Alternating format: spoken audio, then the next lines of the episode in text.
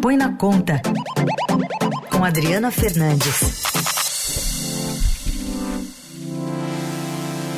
Hora de falar de economia aqui no Eldorado. Oi, Adri, bom dia. Bom dia, Raíssen. Bom dia a todo mundo que está aí com a gente no Eldorado. Bom, vamos falar aqui sobre a contribuição sindical que está voltando aí ao noticiário. O que, que as centrais sindicais estão querendo aí para tentar retomar essa cobrança, hein, Adri?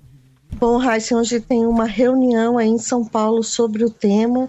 As seis maiores centrais sindicais do Brasil, CUT, Força Sindical, UGT, CTB, CSB e Nova Central, elas elaboraram uma proposta de autorregulação da nova contribuição social, ela a, essa discussão voltou porque o Supremo Tribunal Federal permitiu a cobrança é, da, de, de trabalhadores não sindicalizados, ou seja, você pode cobrar daqueles trabalhadores que não estão vinculados a um sindicato é, por alcançar também os não filiados, a medida é, tem sido chamada de a volta sindical, a volta do imposto sindical. Esse é um tema, é, o imposto sindical acabou com a reforma é, trabalhista que foi aprovada durante o governo uh, Temer, mas volta sempre ao debate uh, o movimento para que haja essa nova contribuição sindical. A proposta prevê que a taxa seja cobrada após a aprovação dos trabalhadores em assembleia a ser a, a, convocada com ampla informação sobre a contribuição e com a possibilidade de participação de sindicalizados e também os não sindicalizados. A questão que fica é qual será o limite para ser cobrado dos trabalhadores, Raíssa? Então, na verdade, eles, é, se tiverem uma assembleia e a maioria decidir que sim, quem não aceitou também vai ter que pagar. É, a questão, essa, a, essa questão é, ainda está é, bastante em discussão, é, Carol, por quê? Porque a decisão do Supremo Tribunal Federal a, ele autoriza a cobrança desde que seja explícito o direito de recusa pelo trabalhador que for contra.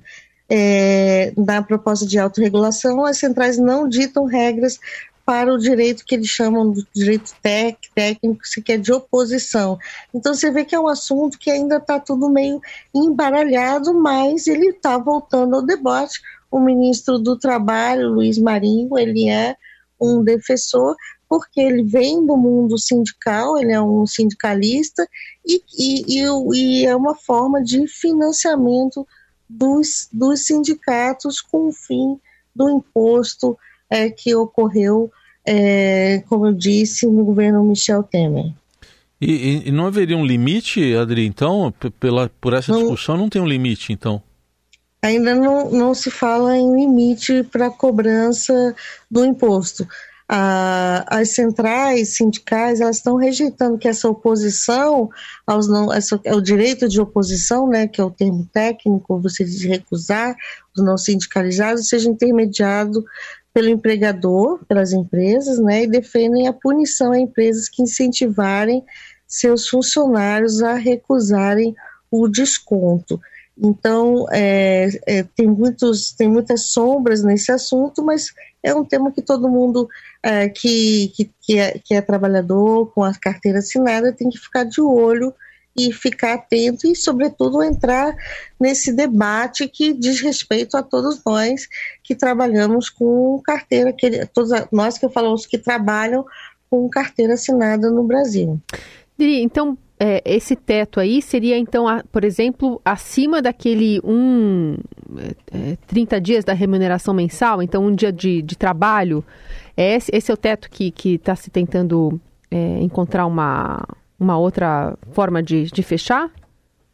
É, o, o, os valores, os valores não está claro nessa na proposta das, das, das centrais. Hum. Mas é, o, o, eu acho que o mais que importante da questão é, do, do, do, teto ou não é o, a decisão do Supremo Tribunal Federal que uhum. trouxe essa, essa, vamos dizer assim, abre aspas, novidade, né, em relação a, ao, a, a poder cobrar, né, a legalidade uh, da cobrança uh, do, desse, em acordo coletivo, convenção coletiva, de contribuições assistenciais para todos os empregados de uma, cadeira, uma categoria, ainda que não sejam sindicalizados. A decisão é clara diz que desde que é assegurado o direito de oposição. Uhum. Essa decisão foi tomada pelo, pela sessão virtual do STF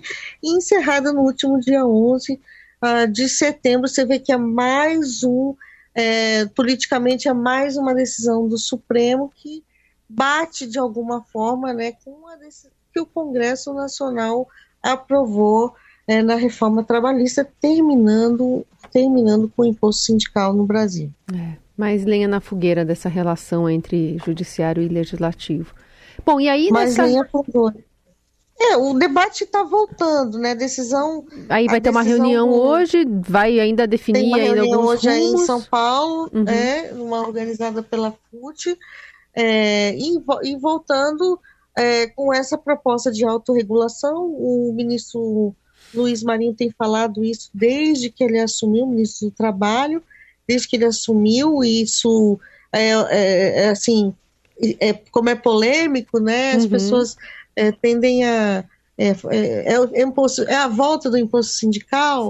Ou, o que, que, é isso, né? Então, essa construção desse modelo está ainda caminhando, mas as centrais sindicais reunidas, elas avançam é, com essa proposta aí de, auto, de autorregulação é, do, dessa contribuição sindical uhum. que, que, é, que, que para muitos, na prática, né, representa a volta é, do, do imposto sindical é, de, uma, de uma outra forma, mas é, ainda faltam detalhes, a gente ainda precisa conhecer melhor, nem todas as perguntas é, conseguem ainda é, serem respondidas, porque como é polêmico, uh, quem está quem tá falando, quem está desenhando o modelo, muitas vezes não quer atropelar justamente para não esfriar esse debate novamente. Uhum. Ele vai